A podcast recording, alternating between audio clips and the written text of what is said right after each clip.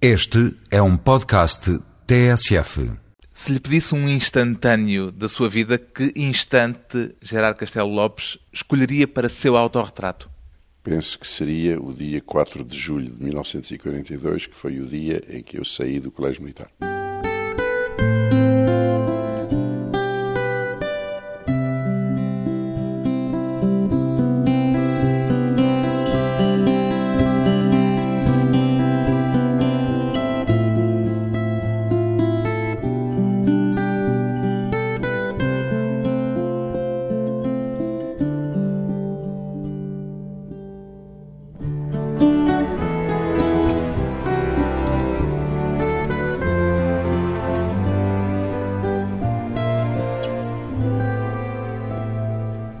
Castelo Lopes, 78 anos, fotógrafo. Alguma vez a fotografia chegou a ser, Gerardo Castelo Lopes, a atividade central na sua vida? Não. Até aos meus 57 anos, a fotografia foi uma atividade subsidiária. E, e depois disso? E depois disso tornou-se cada vez mais importante porque aos 57 anos, no mês de dezembro de 1982, fiz a primeira exposição pública das minhas fotografias numa galeria que se chamava Éter. Reavaliando hoje o seu percurso, a fotografia não toma, apesar de tudo, esse lugar central, apesar de nunca ter sido a ocupação principal dos seus dias? Hoje, com a minha já provecta idade, a fotografia tornou-se qualquer coisa de muito mais central na minha vida, depois da minha família. Mas nem sempre foi assim. E a razão pela qual não foi assim sempre foi porque, quando eu comecei a fotografar, em 1956, estávamos em pleno Estado Novo e, primeiro, não havia escolas de fotografia. Em segundo lugar, quando se conseguia fazer uma fotografia que um jornal estivesse na disposição de comprar, o preço por que se comprava uma fotografia era de 150 escudos. Portanto, uma migalha, uma miséria. Era uma migalha, uma miséria. E eu, nessa altura, era diretor de uma empresa de distribuição cinematográfica. Os filmes Castelo Lopes. Os filmes Castelo Lopes. Era também casado, tinha dois filhos, um primeiro casamento, tinha obrigações e não era possível fazer, como hoje é possível fazer, da fotografia uma profissão central, o seu próprio ganha-pão. De maneira que uma importante parte da minha vida dediquei-o a essa profissão, mas nunca perdi, de certa maneira, a necessidade de, por uma razão ou outra, de registar a realidade. A fotografia era uma espécie de hobby ou era mais do que isso? Bom, ao princípio era um hobby, mas muito rapidamente, quando eu comecei a sentir que podia fotografar com um mínimo da expressão, tive de fazer uma escolha. Ainda hoje não sei se fiz a boa escolha ou não. Em todo caso, foi a escolha. A escolha entre? Entre fotografar tudo e fotografar um aspecto particular da realidade. O que escolheu foi fotografar um aspecto particular da realidade. Exatamente. Aí tomei como mestre um fotógrafo francês, porque eu continuo a ter uma enorme admiração, que se chama Henri Cartier-Bresson. Henri Cartier-Bresson e a minha intenção, que me pareceu nessa altura ser uma obrigação moral, foi de tentar registar o que era a vida no quadro desse Estado novo em que tudo era censurado: a fotografia, o cinema, o teatro, a poesia, a música. Tudo era censurado nessa altura, tudo era clandestino não havia liberdade nem de associação, nem havia liberdade sindical, nem havia liberdade de imprensa. Era verdadeiramente uma chapa de chumbo que vivia sobre toda a gente. É por isso que diz que, a certa altura, a fotografia se tornou uma espécie de terapia também? É verdade. Por um lado, a fotografia permitiu-me sair da minha própria revolta profunda contra tudo contra a minha educação, ou como mais exatamente contra a minha deseducação no Colégio Militar, contra a revolta dentro da qual eu vivi durante vários anos depois de lá sair. Essa revolta fez com que, de uma certa maneira, eu me viesse a perceber, a partir de um certo momento da minha vida, que eu precisava de sair de mim próprio. E a fotografia foi o veículo que me permitiu sair de mim próprio. Quer dizer, abrir-me para o mundo. Por um lado, eu estava a testemunhar do que era a pobreza, a miséria, a tristeza daquilo que me rodeava. Por outro lado, eu estava a mim próprio a curar das minhas revoltas, a abrir-me para as outras pessoas e a estabelecer com elas muitas vezes uma verdadeira comunicação. Como é que então, a certa altura, decide parar com essa terapia, para usar a sua expressão, e deixar de fotografar durante quase duas décadas? Não, foram menos que duas décadas. E eu nunca, 17 anos. E nunca deixei completamente de fotografar. Isso é uma história que eu já lhe vou explicar, se quiser. É simples. É que quando eu comecei a fotografar à maneira do Henri Cartier-Bresson, fotografava na rua, nos campos, nas fábricas, nos barbeiros, nos cafés. Apercebi-me rapidamente que havia muita gente que não gostava de ser fotografada à surrelfa. Não podia pedir autorização previamente, porque senão perdia o instante. É evidente que se perdia o instante. Mas sobre isso havia muita coisa a contar. Eu nunca consegui resolver cabalmente o problema de fotografar pessoas que não desejam ser fotografadas. Ainda por cima, com 1,90m, é extremamente difícil tentar passar despercebido. Portanto, de uma certa maneira, tudo indicava que a minha escolha não tinha sido provavelmente a melhor. Mas teve episódios verdadeiramente desagradáveis? Sim, sim, sim fui insultado, fui vilipendiado, fui ameaçado de pancada, fui preso. Preso onde? Em Portugal? Em Portugal, e uma vez houve uma senhora que eu queria fotografar em Praga e que se foi queixar a um polícia de que eu a estava a perseguir. A senhora. Como é que eu posso dizer? Era uma senhora de vida fácil e assim que ela soube que eu era estrangeiro tentou conquistar-me de outra maneira, mas isso são outras conversas. E fui uma vez detido por um polícia por virtude de uma delação de um jovem na 17ª exposição no Museu da Arte Antiga tinha tirado uma fotografia para fora por uma janela para fotografar o rio. A 17 exposição em Lisboa? Em Lisboa, no Museu da Arte Antiga. Isso já nos anos 80? Exatamente. E o homem foi fazer queixa a um polícia, e o polícia veio ter comigo e queria-me levar preso. E a única maneira que eu tive de não ir preso e de não passar por mais essa humilhação foi de abrir a máquina e de dar o rolo ao homem. Tudo isto conjugado durante muitos anos de perseguição, de insultos, de vilipêndios, fez com que eu, a pouco e pouco, fosse perdendo a vontade de fotografar pessoas à maneira do Henri Cartier-Bresson. E sem essa vontade, o seu olhar também mudou? Não. O meu olhar não mudou. O que mudou foi o objeto do meu olhar. Foi aquilo que eu quis passar a registar a partir de uma certa altura. Portanto, a partir de 1966, a minha vida leva uma cambalhota muito grande. Eu tinha-me separado da minha primeira mulher e dos meus primeiros filhos. Vivi uns anos um bocado agitados e, entretanto, conheci a minha atual mulher, com quem estou casado há mais de 35 anos. E a pouco e pouco, gradualmente, esse sonho de fotografar foi esmaecendo, foi desaparecendo, foi-se liquefazendo. E em 1982 bateu à minha porta em Paris um filho de um grande amigo meu, chamado António Osório Sena da Silva, também conhecido por Toé, que está agora a viver na Ilha do Pico, e que me veio desafiar para fazer uma exposição na galeria que ele ia abrir e que se chamava Éter Vale Tudo Menos Tirar Olhos. E essa exposição que se fez na Éter, em 1982, foi aquilo que desencadeou o bicho carpinteiro da fotografia nesse particular momento. Essa exposição pode ser entendida como o seu momento decisivo, para usar Sim. uma expressão de Cartier-Bresson que Sim. costuma recuperar muitas vezes? Absolutamente. O que acontece é que eu não dei bem conta da, como é que eu poderia dizer, da decisividade desse momento. Porque Uma coisa é a gente mostrar as fotografias à família e aos amigos.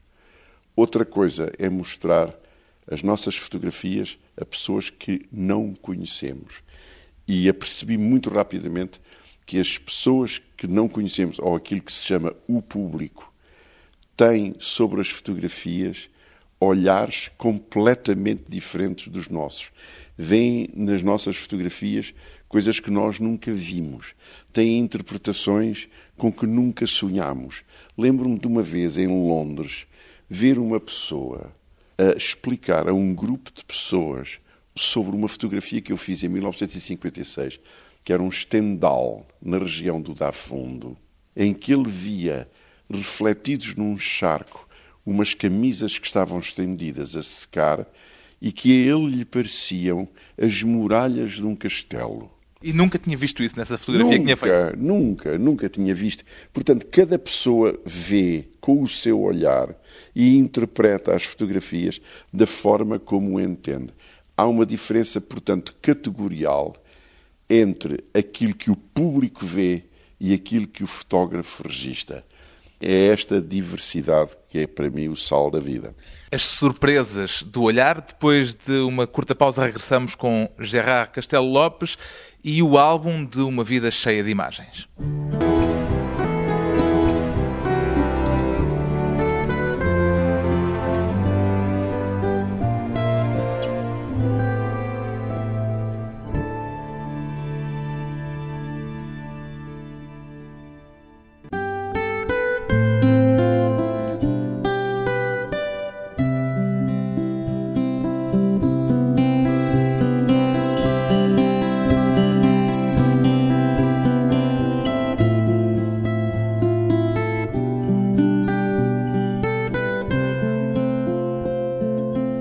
De regresso à conversa com o fotógrafo Gerard Castelo Lopes, cujo interesse pela fotografia nasceu com uma máquina fotográfica emprestada. Foi nessa Kodak de Fall que aprendeu a fotografar, Gerard Castelo Lopes? Eh, não se pode propriamente dizer que tenha aprendido a fotografar, porque os resultados dessa experiência foram realmente desoladores. Aprendeu as bases, pelo menos. Aprendi as bases, aprendi o que era a profundidade de campo, aprendi o que era a sensibilidade de uma película, aprendi ou tentei aprender o que era o arresto. E o que é o arresto?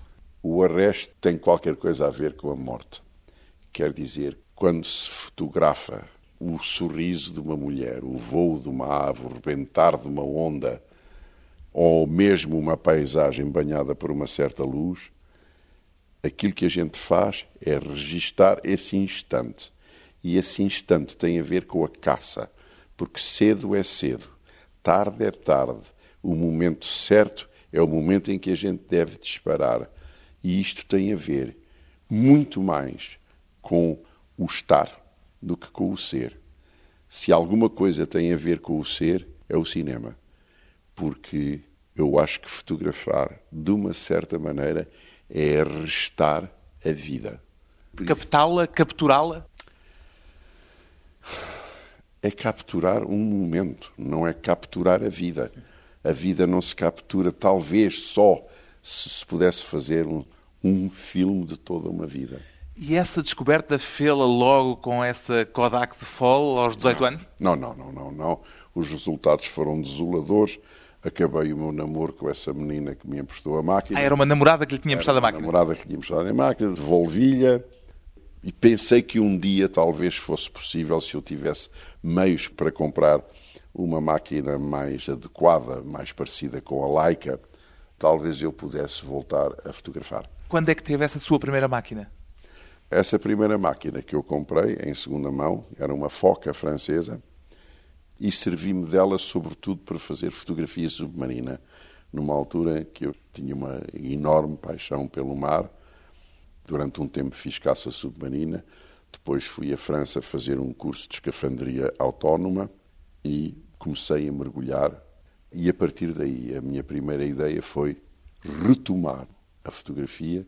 Comprei uma máquina em segunda mão, arranjei uma caixa com um vidro que se podia atarrachar para fotografar debaixo d'água. Isso tem uma certas exigências porque a água é um terrível inimigo da fotografia. Quem o diz? Portanto, comecei a fazer fotografias debaixo d'água. E resultaram esses processos? Algumas fotografias não saíram muito mal, mas comparado com aquilo que se faz, por exemplo, no National Geographic Magazine, em que há pessoas que dedicaram toda a sua vida a fazer fotografias submarinas a cores, e com um material muito mais sofisticado do que o meu. Justamente o que lhe perguntava era se resultaram em termos técnicos, se nunca teve a máquina inundada ah, pela sim, água. Sim, sim, sim, sim, várias vezes, várias vezes.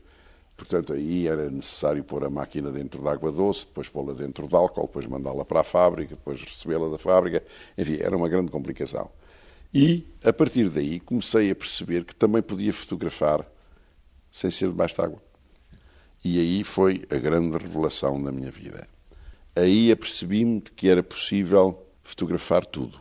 E é aí que eu tomo a decisão de não fotografar tudo e de dar testemunho dessa tal tristeza dentro da qual nós vivíamos. Fotografava com um propósito, claro, com a ideia de vir a expor ou a publicar as fotografias?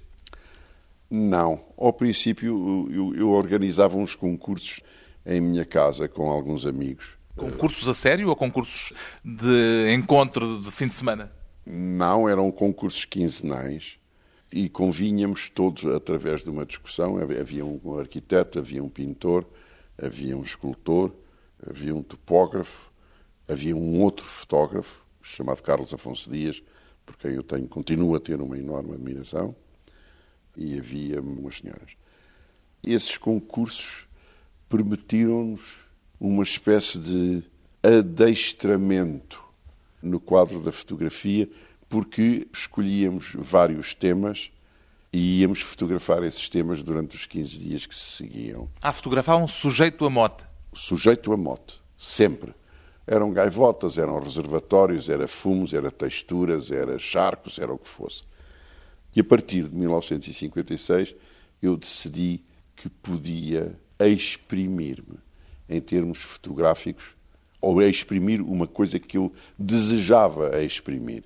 Isso era uma coisa que me vinha de criança e que me vinha provavelmente do meu avô materno, que era francês, e que desenhava muito bem e pintava muito bem. Era músico também? E era músico também.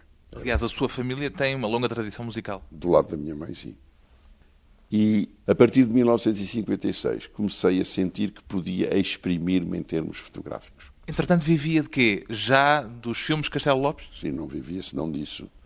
Porque quando saí do Colégio Militar, nesse famoso dia 4 de julho de 1942, de uma certa maneira foi o dia da minha redenção e foi também o dia em que eu tive que optar por uma via profissional qualquer.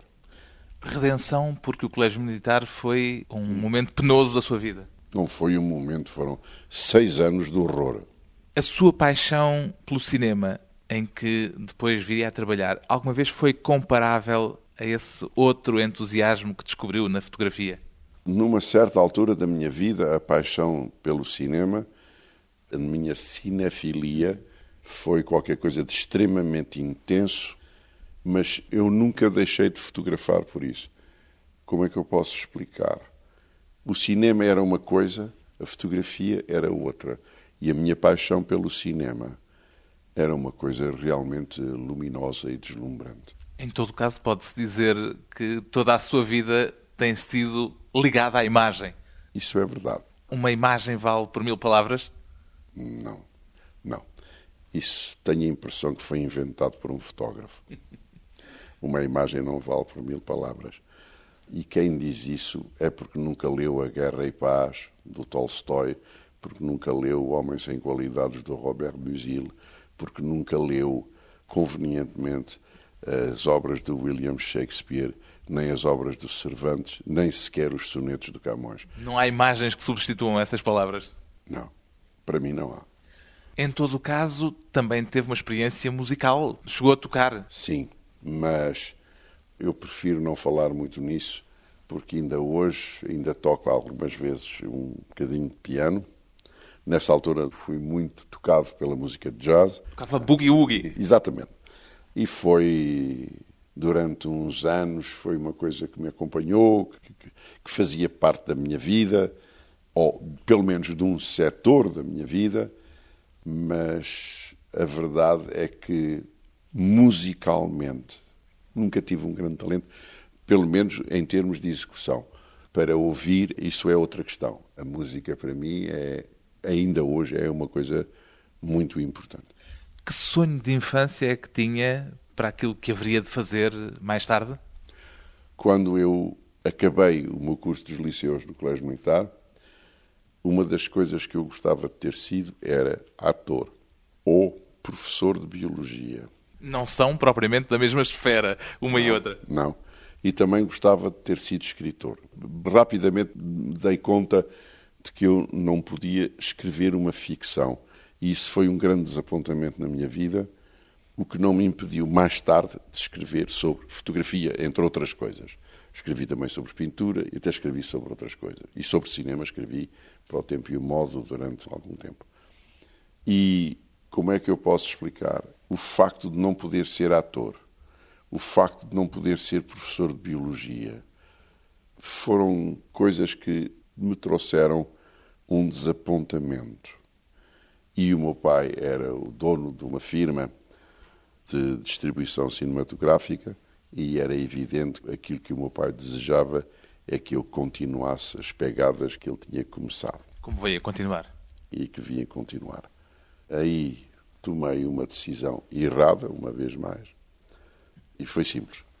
Eu disse-me, bom, quando eu tiver 40 anos estou rico e nessa altura vou-me embora e faço aquilo que me apetecer. O que foi o grande, grande, o irreparável disparate da minha vida os sonhos realizados e os desapontamentos dos sonhos por realizar. Depois de mais uma pausa breve, voltamos com as duas vidas de fotógrafo de Gerard Castelo Lopes.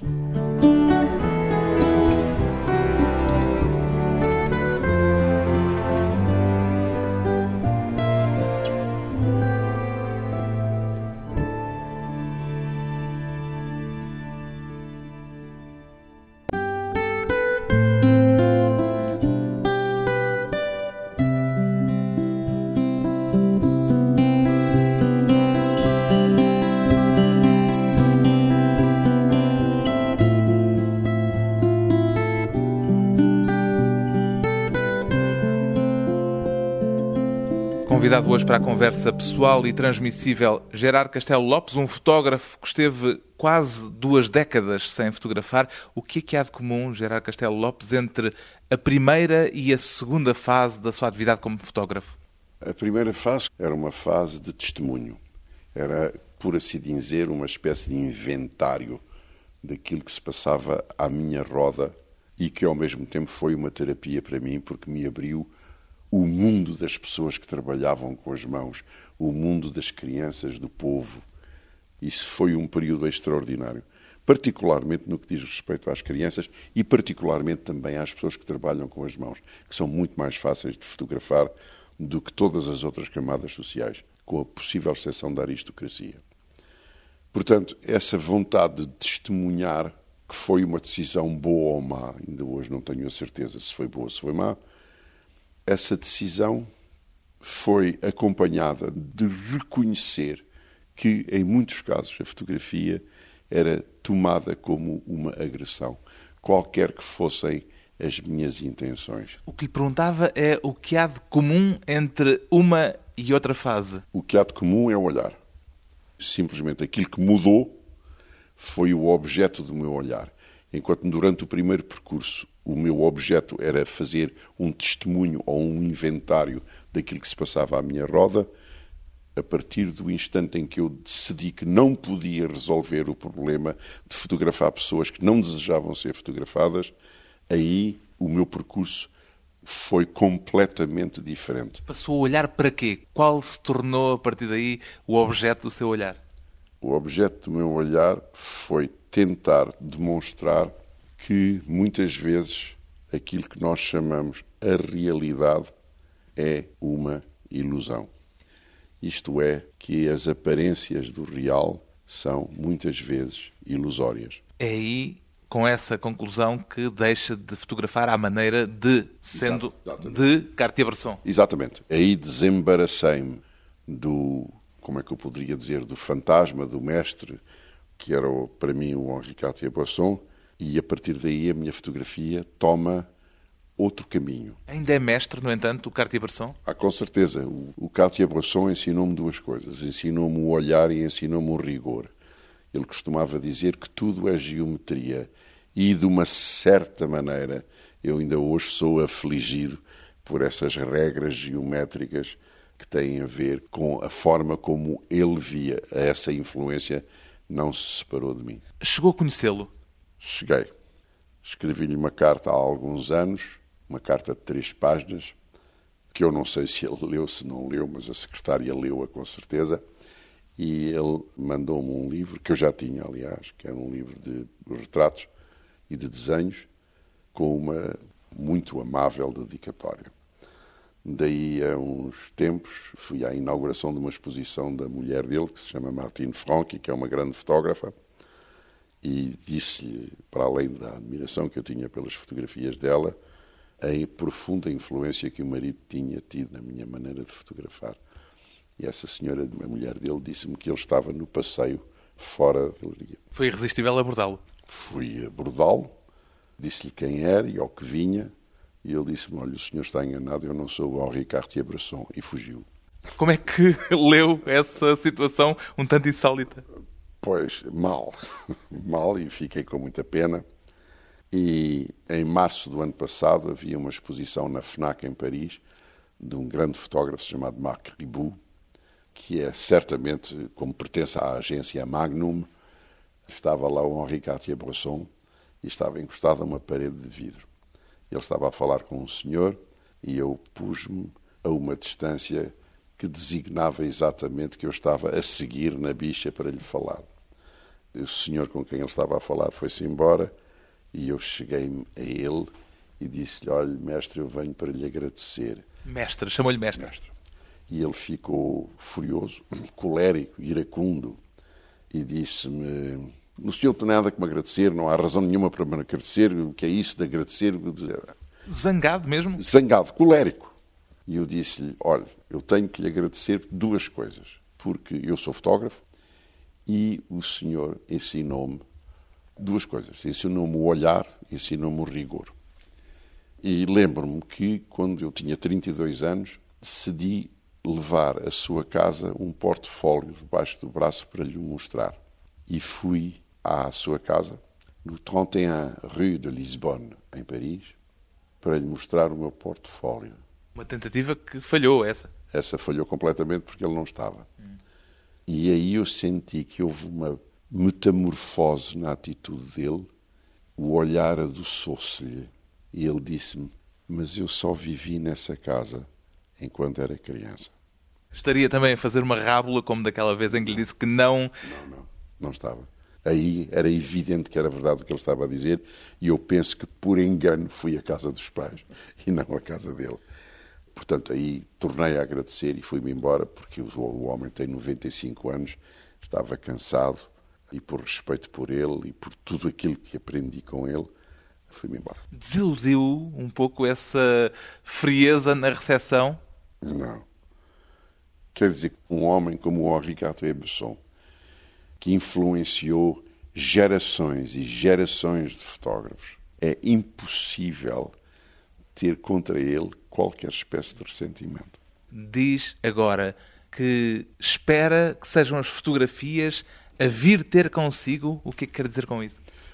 Eu já não tenho hoje, com a idade que tenho, a energia de calcorrear os quilómetros que eu calcorreava quando tinha 30 anos à procura de fotografias no meio da rua a idade vai enfraquecendo os músculos, a paciência e até, de uma certa maneira, o entusiasmo. Como é que uma fotografia vem ter consigo? Olha, a última fotografia que veio ter comigo foi num quarto de hotel em Reggio Emilia, em Itália. Eu estava sentado numa poltrona e de frente de mim estava uma televisão, estava um cadeirão estava uma cortina e estavam duas sanfanas. E olhando, olhando, olhando para aquilo, eu disse: Está aqui uma fotografia. Fui buscar a minha máquina e tirei a fotografia. Agora, quanto a essa coisa de dizer que eu agora estou à espera que as fotografias venham ter comigo, há um foro de verdade nisso. Mas não é menos verdade que há uns dias eu fui almoçar com a minha família à praia da Draga e com a luz deslumbrante que lá estava, com o rebentar das ondas, com o contraluz do sol, com a espuma das ondas a escorrerem ao longo das rochas, fui tomado de uma espécie de nova energia para fotografar. Portanto, não sei se é completamente verdade que eu agora estou a deixar vir a mim as fotografias ou se eu fizer um mínimo de esforço consigo ainda fotografar alguma coisa do mundo que me cerca. É esse tipo de energia que chama a inocência do olhar? A inocência do olhar é uma coisa extraordinariamente difícil de atingir, é olhar para as coisas como a gente as via quando era criança. Isto é esse o objetivo que persegue? É. é. O avião no ar anda devagar. As coisas ao longe são pequenas. É a gente despir-se daquilo que sabe para perceber aquilo que vê. Emoção e reflexão na câmara escura para olhar o mundo autorretrato de um fotógrafo, Gerard Castelo Lopes, que depois de ter guardado para a memória coletiva a imagem do Portugal salazarista, procura agora um outro olhar sobre o que nos rodeia.